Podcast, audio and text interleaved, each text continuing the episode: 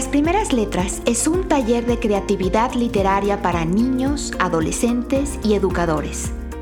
Leemos, escribimos, comentamos y compartimos. Escúchanos simplemente para alimentar tu pasión por las letras o como recurso educativo para maestros, padres y alumnos de primaria y secundaria. Esta es una producción de Colegio Valle de Filadelfia y mis alumnos y yo, Elisa Guerra, seremos tus anfitriones.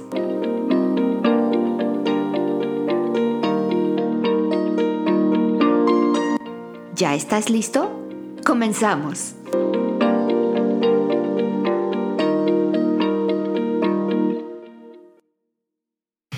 Sean muy bienvenidos a este episodio de Las Primeras Letras. Los saluda su anfitriona Elisa Guerra y estoy aquí también con sus demás anfitriones, mis estudiantes, quienes van a saludarles. Hola, yo soy Kairulium, tengo 10 años. Hola, soy Félix Páramo y tengo 14 años. Hola, yo soy Felicia Cat y tengo 14 años. Hola, yo soy Jerónimo y tengo 9 años. Hola, yo soy Lucas y tengo 11 años. Hola, yo soy Esfinge y tengo 10 años. Como ustedes recordarán, nuestros anfitriones, estudiantes, se han presentado con su seudónimo. Ellos no están utilizando sus nombres reales y así es como los conoceremos a lo largo de nuestros episodios. Bien, pues hoy hablaremos de los géneros literarios. ¿Quién sabe qué son los géneros literarios? Caerulium.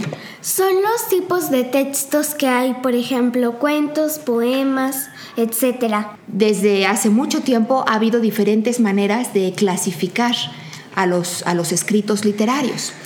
Eh, y bueno, pues uno de los más antiguos viene desde Aristóteles. Él eh, clasificaba la literatura en el género épico, el género lírico y el género dramático. El género épico es lo que podríamos llamar nosotros hoy en día la narrativa. Incluye los cuentos, las novelas, todo lo que se escribe en prosa, bueno, no toda. Las obras de teatro, Cairulio, pertenecen al género dramático, Y pueden ser, por supuesto, dramas, tragedias, comedias, tragicomedias. Esos son subgéneros del género dramático y tiene que ver con eh, las características de cada una de estas obras. Eh, de lo cual hablaremos un poquito más adelante. Y por otro lado, eh, tenemos el género lírico, que es eh, principalmente la poesía. Aquí nos referimos a los trabajos poéticos, a los poemas, así es.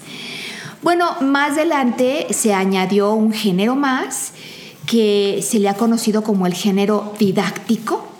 Y este género no es cuento, no es novela, no es poesía, no son obras de teatro, este género abarca lo que son ensayos, artículos, notas periodísticas, eh, libros de texto, textos que se han hecho para informar, para presentar una opinión, para educar. ¿De acuerdo? Eh, por supuesto que ahora en, la época moderna, en los tiempos más modernos de la literatura, estos géneros literarios no siempre están tan bien definidos y tan bien demarcados y de pronto podemos tener algún trabajo que tenga narrativa y que al mismo tiempo sea poético. Yo voy a la Casa de la Cultura a estudiar teatro musical. ¿Y cómo es tu clase? es muy divertida y se nos divide entre canto, teatro y danza. Bueno, pues el género dramático es, precisamente los escritos que se hacen para ser representados y tienen un esquema, una estructura muy particular. Eh, porque, por ejemplo, tenemos que tener los diálogos. Entonces vienen aquí el nombre del actor, el nombre del personaje con lo que dice, y también tienen otras anotaciones en donde se explica qué es lo que está pasando en la escena Em, y se describe cómo debe de ser también eh, la escena en sí, en donde están ese tipo de cuestiones, Cairulium. A veces también en los diálogos o libretos vienen las acciones que un actor debe hacer. Exactamente, son las instrucciones también para el actor. Bueno, pues eh, durante nuestros siguientes episodios seguiremos aprendiendo mucho sobre los géneros literarios. en el episodio pasado presentamos un trabajo de Pablo Neruda, uno de los primeros escritos de Pablo Neruda. ¿Recuerdan? Bueno, de hecho fueron dos. ¿A qué género pertenecían? ¿Sí, Cairulio? Poético. Sí, ¿A la lírica o a la poética? Félix. Mm, dramático. Mm, también narrativo. En algunos de sus escritos. Bueno, para que fuera dramático tendría que ser el guion de una obra de teatro. Y lo que leímos de, de, Pablo Neruda ayer fueron dos poemas, entonces no eran propiamente dramáticos. En este episodio vamos a leer un fragmento de un texto y después vamos a, a comentarlo, empezando por intentar dilucidar a qué género creen ustedes que pertenece. ¿De acuerdo? Este es el eh, fragmento de un texto que se titula Diles que no me maten y es de Juan Rulfo. Dice así, Diles que no me maten, Justino. Anda, vete a decirles eso, que por caridad, así diles, diles que lo hagan por caridad. No puedo, ahí hay un sargento que no quiere oír hablar nada de ti. Haz que te oiga, date tus mañas y dile que para sustos ya ha estado bueno. Dile que lo haga por caridad de Dios. No se trata de sustos. Parece que te van a matar de a de veras y yo ya no quiero volver allá. Anda otra vez, solamente otra vez, a ver qué consigues. No, no tengo ganas de ir. Según eso, yo soy tu hijo y si voy mucho con ellos, acabarán por saber quién soy y les dará por afusilarme a mí también. Es mejor dejar las cosas de ese tamaño. Anda, Justino, diles que tengan tantita lástima de mí. No más eso diles. Justino apretó los dientes y movió la cabeza diciendo, No. Y siguió sacudiendo la cabeza durante mucho rato. Dile al sargento que te deje ver al coronel y cuéntale lo viejo que estoy, lo poco que valgo. ¿Qué ganancia sacará con matarme? Ninguna ganancia. Al fin y al cabo, él debe de tener un alma. Dile que lo haga por la bendita salvación de su alma. Justino se levantó de la pila de piedras en que estaba sentado y caminó hasta la puerta del corral. Luego se dio vuelta para decir, Voy, pues, pero si de perdida me afusilan a mí también, ¿quién cuidará de mi mujer y de los hijos? La providencia, Justino, ella se encargará de ellos. Ocúpate de ir allá y ver qué cosas haces por mí. Eso es lo que urge. Este es el fragmento de este texto tomado de El Llano en Llamas de Juan Rulfo. Caerulio. Creo que es un pedazo de una obra de teatro, porque no venía ni rimas, no escuché, ni venía como... Bueno, también podría ser de cuento porque venía como una historia. Así es. Ahora, tú estabas junto a mí y estabas viendo el texto conforme lo leía. ¿Te fijaste que tuviera eh, nombres eh, donde, las, donde estaban los diálogos o no los tenía? No, no los tenía. Ok, entonces eso haría que no fuera propiamente una obra dramática. ¿Alguien quiere decir algo? ¿Qué piensan? ¿Es una obra de teatro? Eh, ¿Pertenece al género dramático o al género narrativo? Narrativo. ¿Narrativo? Ok, ¿tú por qué crees que sea narrativa, Félix? Porque es más como una historia que tiene su propio estilo de, de escribir, pero es más rural y Qué interesante, estás diciendo que es rural. Eso no quiere decir que no pueda haber obras de teatro que representen la vida rural o poemas que hablen de la vida rural, ¿no? Esa es, digamos que, la temática del trabajo. Eh, pero me pareció muy interesante que lo mencionaras. ¿Por qué dices que es rural? Por la forma de escribir que, de, pues, y que meten palabras que ¿Te imaginas que las pueden decir en zonas rurales o ranchos? Exacto, ¿como cuáles? ¿O descripción de algunas cosas? Que te, que, te, que te den la idea de dónde se está desarrollando la acción. Por ejemplo, cuando él dice que se para y va a la puerta del corral, ya sabes que están en un, en un corral, en, en, en un corral donde hay animales. No sabemos qué tipo de animales, pero, pero efectivamente nos da esa idea como de que están en, en un rancho ¿no? o en algún lugar rural, como dices tú. Y sí, es justamente algo de lo, que, de lo que también estaremos platicando. Pero ¿alguien más quiere comentar si esto les parece que sea un poema, un cuento, una novela, un ensayo, una obra de teatro? Cuento. Cuento. ¿Quién dice cuento? Yo, yo también pienso que es cuento. ¿Sí? ¿Y por qué? No sé, se me hace como no tan común. Pues en realidad eh, es, sería difícil saber si esto es un fragmento de un cuento o un fragmento de una novela, porque finalmente es narrativa y pudiera ser eh, una partecita de un capítulo de una novela o pudiera ser un cuento. ¿Sí te esfinge? Sí, es difícil saberlo porque con solo esa partecita, porque ni siquiera fue un capítulo o algo, no se puede saber. ¿Alguien sabe cuáles son eh, algunas diferencias entre el cuento y la novela? Caerulio. Unas son que en las novelas algunas veces salen como partes más dramáticas, o sea, que tiene más problemas o nudos. Y normalmente en los cuentos hay uno o dos problemas, no son tantos como en la novela. Ok, eso es cierto. Y generalmente la novela eh, es bastante más larga en extensión y muchas veces eh, está dividida por capítulos. Generalmente las novelas se dividen en capítulos, ¿no? en pequeñas secciones.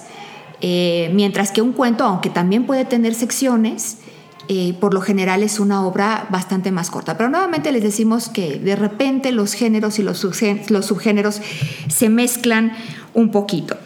Pero bueno, eh, volviendo a lo que tú mencionabas, eh, Félix Páramo, que justamente tomas tu, tu seudónimo con el apellido de este autor, de Juan, eh, de, perdón, de, no, no, no del autor, sino del libro de Pedro Páramo, del mismo autor de Juan Rulfo. Eh, justamente yo escogí este que es un cuento, como la mayoría de ustedes intuyó, es un cuento que pertenece al libro El llano en llamas. Este libro es un libro de cuentos, vienen muchas historias y ahora leímos solamente un fragmento. Si ustedes quieren saber qué pasó con Justino, qué le dijeron, si finalmente fusilaron al papá de Justino o no lo fusilaron, pues van a tener que leerlo para saber en qué acaba ese cuento. Pero volviendo un poco a lo que tú comentabas hace rato, Félix, sobre el lenguaje y que te ah, parecía que era una escena rural. Bueno, pues eh, hay también diferentes formas de hablar en diferentes lugares. Aquí nosotros sentimos que estábamos presenciando una escena que se daba en el campo, que sería muy diferente de una escena quizá que se daría en la ciudad. Y también depende de las regiones. A veces encontramos en los textos palabras que no conocemos porque vienen de una parte específica, de algún lugar específico en donde nosotros no hemos estado. Por ejemplo, hablamos español en muchos países, ¿no? En Latinoamérica y, en España, bueno, en Hispanoamérica y en España hablamos español, pero no todas las palabras existen en todos los países o se utilizan de la misma manera en todos los países.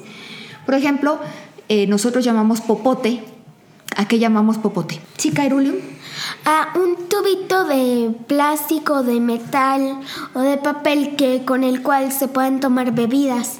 Ok, Lucas, ¿tú querías decir algo? Ah, no. Lo mismo, Ajá, lo que era el popote. Ok. Bueno, eh, al popote en otros lugares se le llama pajilla, por ejemplo. ¿no? Y hay muchas palabras en- de ese estilo. En algunos países, eh, guagua significa niño. Y en otros países, guagua significa el autobús, el colectivo, el, camión colectivo. Para nosotros, camión es el, es el colectivo. Y en otros países, camión es el camión, pero el grandote, el, el, eh, pues un camión como de construcción o de volteo o, o un tráiler, lo que nosotros llamaremos aquí. Entonces, hay muchas variantes en la lengua. Y hay incluso lenguas que, que van añadiendo nuevas palabras y hay lenguas que también eh, mueren con el tiempo. ¿Ustedes sabían que hay lenguas muertas? Sí, ¿Sí? Sí. sí. ¿Qué sería una lengua muerta? Vamos a, a pedirle ahora a Felicia o a Félix que nos cuenten qué creen que sería una lengua muerta. Pues es una lengua que se deja de hablar, que no sé cómo pasar, pasó el tiempo y se fue modificando y la original se, se empezó a dejar de hablar. Básicamente que ya no hay alguna persona que eh, pueda llamar a esa lengua su lengua materna. Félix. Eh, cuan- por ejemplo, cuando los españoles nos ¿Conquistaron? Conquistaron en México. y nos cambiaron de religión a ser católicos cristianos, nos enseñaron a hablar español. Empezamos a creer que el español era, era una lengua para que, que te tomaban en serio, para que te respeten. Y empezamos a dejar de enseñar a las demás personas la lengua que hablábamos. Bueno, pues ¿Lengua indígena? la- hay, Ah, hay un bueno, montón ya. de lenguas indígenas en México. Hay más de 60 lenguas indígenas reconocidas que no están muertas afortunadamente, pero que si la gente las deja de utilizar y las deja de enseñar a sus hijos, tú has dicho algo interesante, muchas veces dejan de utilizar las lenguas porque creen que puede ser motivo de discriminación para sus hijos, entonces no quieren que sus hijos sean discriminados y ya no les llaman, ya no les hablan en sus lenguas, los chicos ya no aprenden esa lengua y obviamente ya tampoco la pueden transmitir a su, a su descendencia. Kairulium. Creo que una lengua muerta es, en- es el náhuatl. No, fíjate que no está muerta, no está muerta, pero ¿sabes qué lenguas sí están muertas? El- Las lenguas egipcias. Por eso es que fue tan difícil para ti encontrar eh, la palabra azul celeste que tú la querías buscar en egipcio antiguo, ¿recuerdas? sí. Y que por eso finalmente te fuiste con el latín para tu seudónimo, para el color azul en latín. Bueno, resulta que las lenguas egipcias están en desuso, están muertas. Ahora en Egipto se, habla, se habla eh, árabe egipcio, que es el árabe, pero con algunas variantes muy específicas para esa región. ¿Sí te esfinge? Yo creo que se dejó de usar por los glifos, aunque tampoco entiendo cómo puedes hablar imágenes. A ver, ¿alguien tiene algo que comentar al respecto de lo que está diciendo Si te esfinge? Kairulium. Es porque cada imagen es un sonido. Y eh, como aquí decimos A, en otros lugares sale una imagen, pero es una letra. Es, Bueno, y a veces las imágenes refieren ideas completas. Por ejemplo, eh, si no sabes hablar esa El idea, te chino. lo escriben. Los kanjis. los kanjis japoneses también, efectivamente, son, eh, eh, pues sí, son símbolos gráficos que eh, nos dan una idea completa. Lucas, ¿querías decir algo? Ajá, que o tal vez son sonidos que no se pueden hacer con las letras.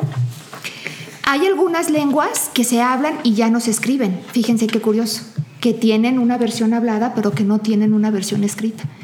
Y esto sería amplísimo y, y podríamos investigar sobre muchas de estas lenguas.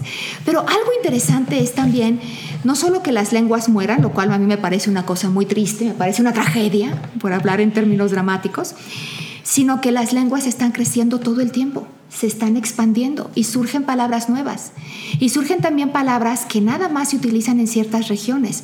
Por ejemplo, ustedes sabían que en Aguascalientes tenemos ciertas palabras que son muy propias, muy típicas nuestras.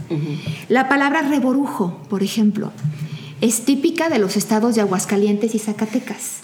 Ustedes nacieron escuchando la palabra reborujo. Sí. Chasca. Chasca. Chasca también. Bueno, pero reborujo es una palabra que a mí me suena muy lindo y que mucha gente que no está en Aguascalientes o en Zacatecas quizás no saben qué significa. ¿Qué es un reborujo? Lucas. Lucas. Cuando te confundes, o sea, cuando tienes mil cosas y todo se te combina más o menos. ¿Si te esfinge? Es como si tuvieras una bola de lana en el cerebro llena de palabras y cosas que hacer. Qué interesante lo que estás diciendo, si te esfinge, porque la palabra reborujo viene de borujo y se le llama así a las bolas de hilo o estambre que se encuentran muy enredadas, hechas bolas, que es otra cosa que también decimos. ¿no? Entonces la palabra reborujo significa enredo, mezclar cosas y dejarlas desordenadas. Ahora, la palabra reborujo como tal todavía no forma parte del diccionario de la Real Academia de la Lengua Española. Está, digamos, que en revisión, pero sí aparece la palabra borujo, que significa justamente lo que decías, bulto de lana o de masa también puede ser. Y eh, también se utiliza eh, como burujo, no, no solamente como borujo, sino como burujo. Burujo viene del latín voluclum, que significa envoltura. ¿no? Entonces, eh, en resumidas cuentas, significa hacerse bolas, confundirse, reborujarse. Eso es todo lo que significa. ¿De acuerdo? Sí. Confundir, desordenar, revolver, etcétera. Qué interesante esto que estamos platicando sobre el lenguaje. Vamos a hacer un reto a la audiencia que nos escucha. les vamos a pedir que nos cuenten de alguna palabra típica de su región, así como aquí en Aguascalientes tenemos la palabra reborujo. Cuéntenos de alguna palabra que sea típica de su región, de su estado, de su país y qué es lo que significa. Por ejemplo, pastel en Argentina se dice torta. Ah, ok, ahí Y tenemos en una muy buena. ¿Y cómo? Y también en Europa. En, en España sería en este caso, ¿de acuerdo? Sí, muy bien. Ese tipo de ejemplos que son muy interesantes, nos gustaría mucho escuchar de ustedes, de nuestra audiencia. Bueno, y como ustedes saben, nuestro podcast está inspira- inspirado en el programa del Canal 22, La Dichosa Palabra, y una de sus conductoras, Laura García Arroyo, publicó un libro titulado Funderelele. En este libro, la autora nos cuenta cómo ha llegado a descubrir, palabras que son eh, pues muy diferentes, inusuales en muchas ocasiones, y nos los cuenta como anécdotas personales. Es un libro maravilloso que yo recomendaría a todos los niños de primaria, de secundaria y a sus maestras. Y bueno, pues aquí ya lo tenemos con nosotros. Cada uno de nuestros participantes en este taller tiene su propia copia de este libro que se llama Funderelele. Y en el episodio pasado extendimos un reto a nuestros talleristas. Les pedimos que escribieran un texto, pudiendo ser poesía, cuento, lo que ustedes quisieran, en el que utilizaban, utilizaran la palabra funderelele, que es la palabra que le da el título al libro. Y eh, ya en el episodio pasado hablamos de lo que era funderelele. Jerónimo fue quien nos dijo qué era un funderelele. ¿Te acuerdas, Jerónimo? ¿Qué es un funderelele? Es como una cuchara para servir, digo, ¿Sí? una cuchara para servir helado. una cuchara para servir helado, que tiene un mecanismo especial para que se puedan servir más fácilmente las bolas de helado. ¿Sí, Cairulín? ¿Puedo decir lo que dice el libro? En la página 88 de Funderelele. Adelante, Cairulín. Funderelele, utensilio de cocina similar a una cuchara, que incluye un mecanismo con el que se da forma de bola al helado. De acuerdo, y ahora tenemos aquí algunos trabajos que eh, escribieron nuestros talleristas. No vamos a tener oportunidad de leerlos todos, leeremos algunos de ellos. Eh, recuerden que aquí, cuando nosotros hacemos una crítica o un comentario literario, estamos externando simplemente nuestra opinión, ¿de acuerdo? Finalmente el autor es quien decide si hace o no hace los cambios que se sugieran. Eh, y por otro lado, recuerden también que el oficio de ser escritor no es algo con lo que uno nace ya de manera perfecta. Es algo que requiere mucho trabajo. No se nace siendo escritor. Si tienes un talento, lo puedes desarrollar y puedes hacerte cada vez mejor. Tú puedes desarrollar ese talento, aunque, aunque creas que no naciste para ser escritor. Es algo que se puede realmente desarrollar. Entonces, vamos a comenzar con el trabajo de Félix Páramo. Es un poema que se titula Me comí un helado. Adelante, Félix. Me comí, un helado, color tierra mojada. Me lo serví con un fu- funderelele, un cubierto abierto, fusión entre cuchara y pala, un cubierto sin igual, que parece el resultado de un híbrido de la imaginación de un niño y la de un inventor. Con ese cubierto misterioso yo me serví un helado. Gracias, Félix. Bien, ahora vamos a comentar el trabajo que acabamos de escuchar. ¿Qué, eh, ¿A qué género pertenecería este trabajo? ¿Lucas o Felicia?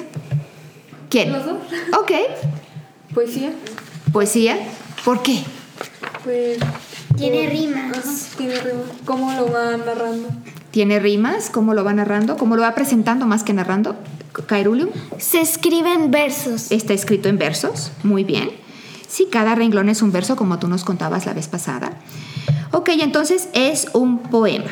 Cuando nosotros criticamos o comentamos un texto literario, podemos comentarlo por lo menos desde dos puntos de vista. Uno en su forma y otra en su fondo. Ahora, nosotros no somos eruditos literarios, recuerdan la palabra erudito que aprendimos también la vez pasada, pero eh, somos lectores. A lo mejor no vamos a poder, conforme no estemos aprendiendo, no vamos a poder hablar mucho de la forma del trabajo, pero sí del fondo.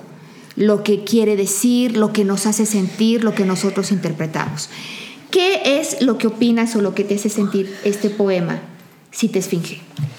Pues a mí me hace sentir vacío. ¿Vacío por qué? No sé, yo veo las cosas por colores, igual los nombres, letras, y esto me suena blanco. ¿Te suena blanco? A lo mejor era helado de vainilla. ¿Tú qué opinas, Lucas? Mm, Pues no sé. La verdad es que todavía no aprendo muy bien esto de los Bueno, simplemente de las críticas. no necesitamos aquí hacer una crítica experta ni mucho menos, es un comentario como un lector. Por ejemplo, a mí me parece muy significativo que él dice fusión entre cuchara y pala, un cubierto sin igual que parece el resultado de un híbrido de la imaginación de un niño y la de un inventor. Y me hace pensar que es, ¿saben lo que es la palabra híbrido? ¿Saben qué significa Sí, algo sí. híbrido? A ver si te esfinge. Este, mezclar dos cosas para formar una sola. ¿Alguien tiene otra idea?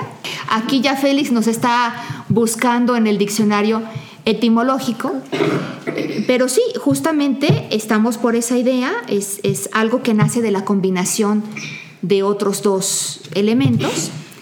Y em, me gusta mucho esta imagen que, que nos presenta Félix, un híbrido de la imaginación de un niño y de un inventor. ¿no? Ya encontró Félix la definición en el diccionario etimológico de híbrido. Híbrido. Organismo que proviene del cruce de progenitores genéticamente diferentes como si fueran a in- injuriar a la ley natural. Justamente lo que estábamos diciendo, algo que viene de dos elementos diferentes. ¿no? De un niño y de un inventor. ¿no? De un niño porque le encanta el helado y de un inventor porque siempre está pensando en las maneras más fáciles de hacer las cosas. ¿no? Y llega con, con, este, con este instrumento que es un funderelele. Eh, me gustó, me gustó eh, mucho el poema. ¿Alguien más que quiera comentar? Jerónimo, ¿tú quieres comentar algo sobre este poema? ¿No? ¿Felicia? En mi opinión es como muy lindo, muy creativo. Sí. Eh, ¿Caerulium? Yo creo que sí tiene el sentido que dice con ese cubierto misterioso, porque nadie, muy poca gente conoce que se llama Funderelele. Así es. Ese- así es. Ahora, yo lo único que le cambiaría quizás sería el título. No me encanta el título, pero esa soy yo, como lectora nada más. me, me parece un título quizás demasiado simple para cómo desarrollas tu poema. Pero muy bien, muy buen primer poema sobre Funderelele. Y ahora vamos a leer el trabajo titulado Avestruz. Nos lo va a leer su propio autor, Lucas. Bueno, pues mi obra se llama Avestruz y comienza. Había una avestruz que su pico era muy raro, parecía un funderelele. Como ya sabemos, es una cuchara de helado. Todos se burlaban de él, le decían que ese pico no podría hacer nada. Pero un día, algo extraño en el hábitat de los avestruces pasó. Algo se aproximó, tenía ruedas y parecía una caja de zapatos. De repente se paró y eran los elefantes, que habían escuchado del avestruz que tenía el pico en forma de funderelele.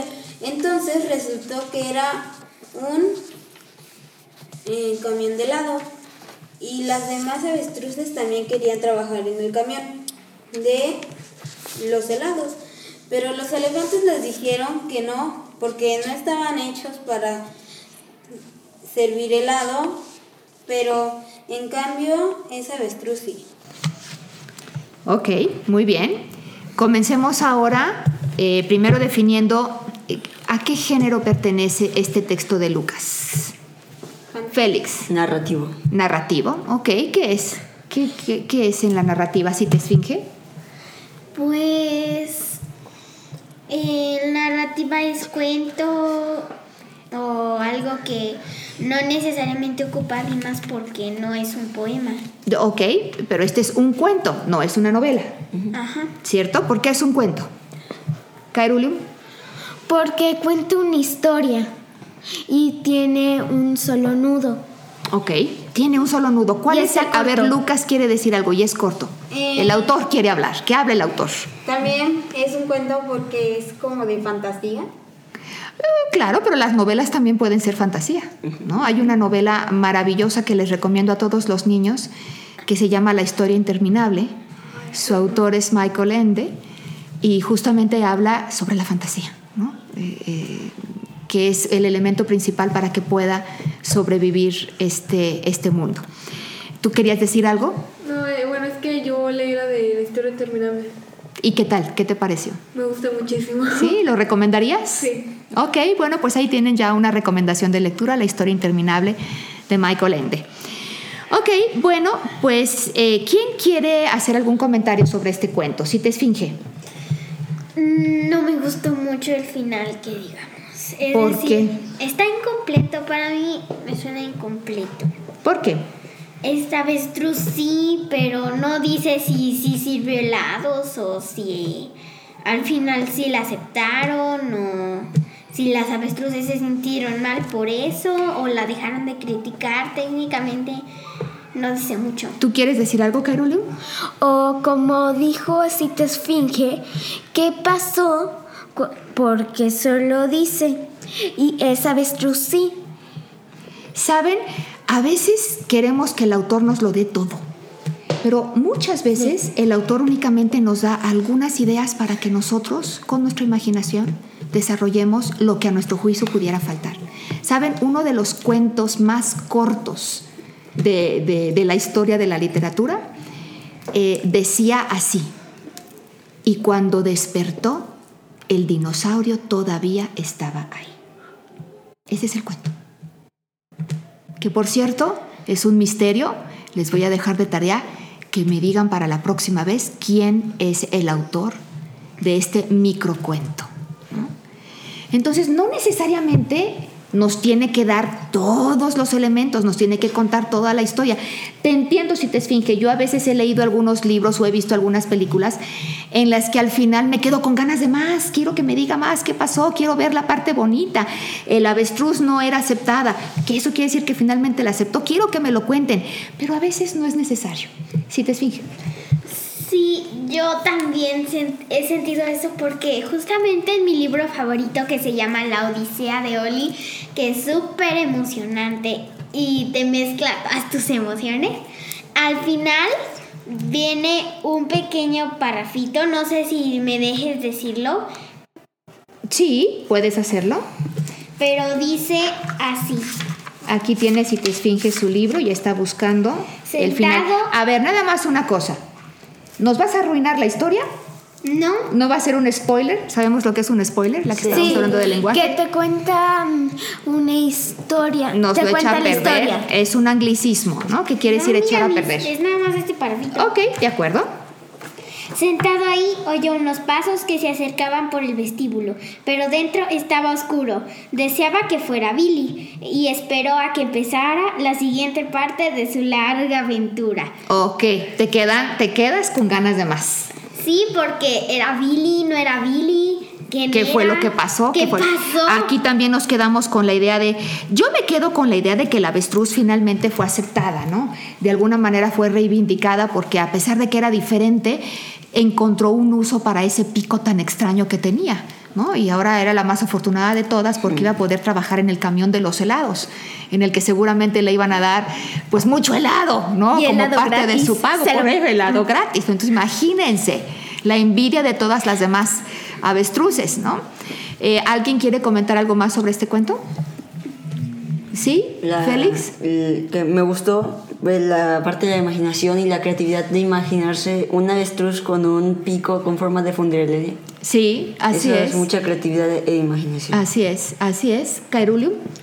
Aparte, una cosa es que yo ah, lo estuve reflexionando y no le encontré un nudo definido, un problema. ¿Cuál sería el problema? ¿Cuál creen ustedes que sería el problema en este, en este cuento? Si te esfinge. Pues el problema sería que era una avestruz diferente y nadie la aceptaba y le decía que su pico no servía porque era diferente.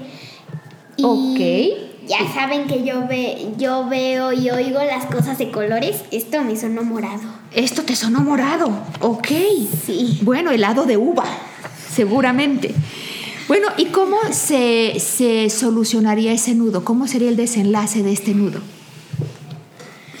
Puede ser traer el carrito de helados. Ok, que cuando le encontramos un uso ¿no? al, al pico extraño de esta avestruz, eh, que la hace sentirse reivindicada. Sí, así es, eso podría ser. ¿Alguien más que quiera aportar? Bien, Lucas, eh, efectivamente me parece un trabajo muy, muy, muy creativo. Mi recomendación sería que cuides tu gramática. Tenemos que saber muy bien dónde poner las comas. Tú lo leíste y como tú lo leíste, tú le diste la entonación que tú querías. Pero a menos de que nos pongas esas comas, esos puntos, que separemos esos párrafos, sería muy difícil para una persona que lo esté leyendo sin que tú nos, nos ayudes con la lectura. Entonces, eso es muy importante. Y de pronto, otra cosita por ahí es que La ortografía, Miss. también la ortografía, por supuesto. Eh, y otra cosita es que como que de pronto no queda muy claro cómo venía el camión de helado. Eh, Como que pensamos, algo venía una caja de zapatos con ruedas y eran los elefantes. Y luego resulta que era un camión de helado. Entonces ya dice, ah, de acuerdo, los elefantes traían un carrito de helado, ¿no? Pero a lo mejor aclarar un poquito ahí para que no parezca que, que- el que la, caja de zapatos con ruedas eran los elefantes, sino que eran los elefantes que traían una caja de zapatos con ruedas. Bien, ok, ahora vamos a leer Mateo y el Funderelele. Su autor es Jerónimo X. Y él mismo nos lo va a leer. Había una vez un niño llamado Mateo que un día le preguntó a su mamá si pudiera al supermercado. Ella le dijo que sí, vamos. Cuando llegaron, la mamá le dijo que sí quería un robot, pero no lo, Mateo no quería el robot.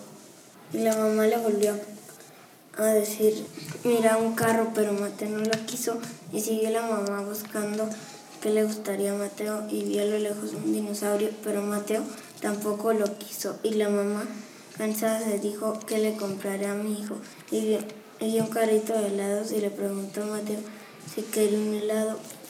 Y Mateo dijo que sí, sí quería y la mamá se lo compró y Mateo con curiosidad de qué tipo de cuchara tenía y el joven le dijo que se llamaba Funderelele, pero Mateo primero no lo había entendido bien y el joven le había explicado todo de Funderelele y Mateo se ido a su casa muy contento porque había aprendido algo nuevo antes de, de que no comprendía muy bien y emocionado llegó y se lo contó a su papá. Ok, muy bien. ¿Quién quiere empezar? Cairulio. Eh, no entiendo por qué. A veces sí, las mamás le quieren comprar un regalo a sus hijos, pero ¿por qué estaría insiste y insiste en querer comprarle algo? ¿Tú querías decir algo, si te esfinge? Sí, aquí dice Mateo con curiosidad de qué tipo de cuchara tienen. Pero ¿de qué tipo de cuchara qué o qué? O sea, Sería- no entiendo ese punto. Sí, le falta sería- un poco, le falta un poco de claridad ahí a la redacción. No sería pregunto de qué tipo de cuchara es en lugar de tienen, porque puede ser una cuchara no- normal que tengan así para comer, pero Sí, nosotros aquí estamos imaginando que cuando dijo que sí quería el helado, fueron a, a donde estaba el lugar del helado y entonces había un joven que era el que servía los helados, pero eh, no, lo, no lo especifica tanto, parece que salta un poquito en las ideas. Y sí, me llamó a mí también mucho la atención que generalmente es al revés, generalmente son los niños los que están pide y pide y pide a las mamás que le compren algo y es la mamá la que dice no, no, no, no. Y aquí en este caso, la mamá le quería comprar todo y el niño decía no, no, no, no, lo cual no está mal, es, es, es, una, es un giro divertido. A, lo, a lo que siempre sucede, a lo que generalmente sucede. Es, es un giro pues eh, imaginativo, diferente de lo que generalmente sucede, ¿no? y eso llama no mucho la tan- atención. De hecho, no es tanto así, porque dice le, Mateo le preguntó a su mamá si podían ir al supermercado. En realidad él sí quería que le compraran algo, solo que no quería lo que le estaban Bueno, a lo mejor quería ir al supermercado de paseo nada más. Tenía ganas de ir a pasear, no necesariamente de que le tenía ganas de que le O quería algo. acompañar a su mamá. O quería acompañar a su mamá. Bueno, eso sí no lo, no lo sabemos. Jerónimo, te diría lo mismo que le dije a Lucas, necesitas cuidar tu redacción, necesitas cuidar tu, tu puntuación para que el texto pueda ser más claro cuando lo estemos leyendo. Me parece que aquí la palabra, la palabra funderelele como, un poquito forzada, pero parece así como, como, como que la metimos a la fuerza, como cuando se quiere meter un zapato a uno, el pie a un zapato que le queda, que le queda chiquito. Eh, pero bueno, esto es algo que podemos, que podemos seguir trabajando. Todos estos son nuestros primeros ensayos creativos, nuestras primeras letras. ¿Alguien más que quiera decir algo sobre, sobre el cuento de Mateo y el Funderelele? Bueno, pues eh, buenos trabajos. Estamos ya a- próximos a el cierre de este programa. Quisiera ahora dejarles un reto a nuestros queridos escritores de este programa. El siguiente reto va a ser elaborar un texto en donde aparezca la palabra nomofobia. Nomofobia es otra palabra de Funderelele, de este libro de Laura García. Y únicamente voy a leer la definición, la próxima vez leeremos un poco más sobre este término, sobre esta palabra. Nomofobia es el miedo irracional a quedarse desconectado del celular. Nomofobia. Entonces, para nuestro próximo episodio estaremos comentando sus trabajos sobre nomofobia. Bien, pues no nos queda más que despedir este programa. Les recordamos que nos sigan en nuestros medios sociales. Pueden entrar a lasprimerasletras.org, que es nuestra página web, para que conozcan un poquito más de cerca qué es lo que hacemos aquí en nuestro programa y tengan también los enlaces a nuestros medios sociales y eh, para que puedan suscribirse si lo desean a nuestro podcast Las Primeras Letras. Soy Elisa Guerra, una de sus anfitrionas, y me despido. Hasta la próxima. Adiós. Adiós. Adiós. Adiós.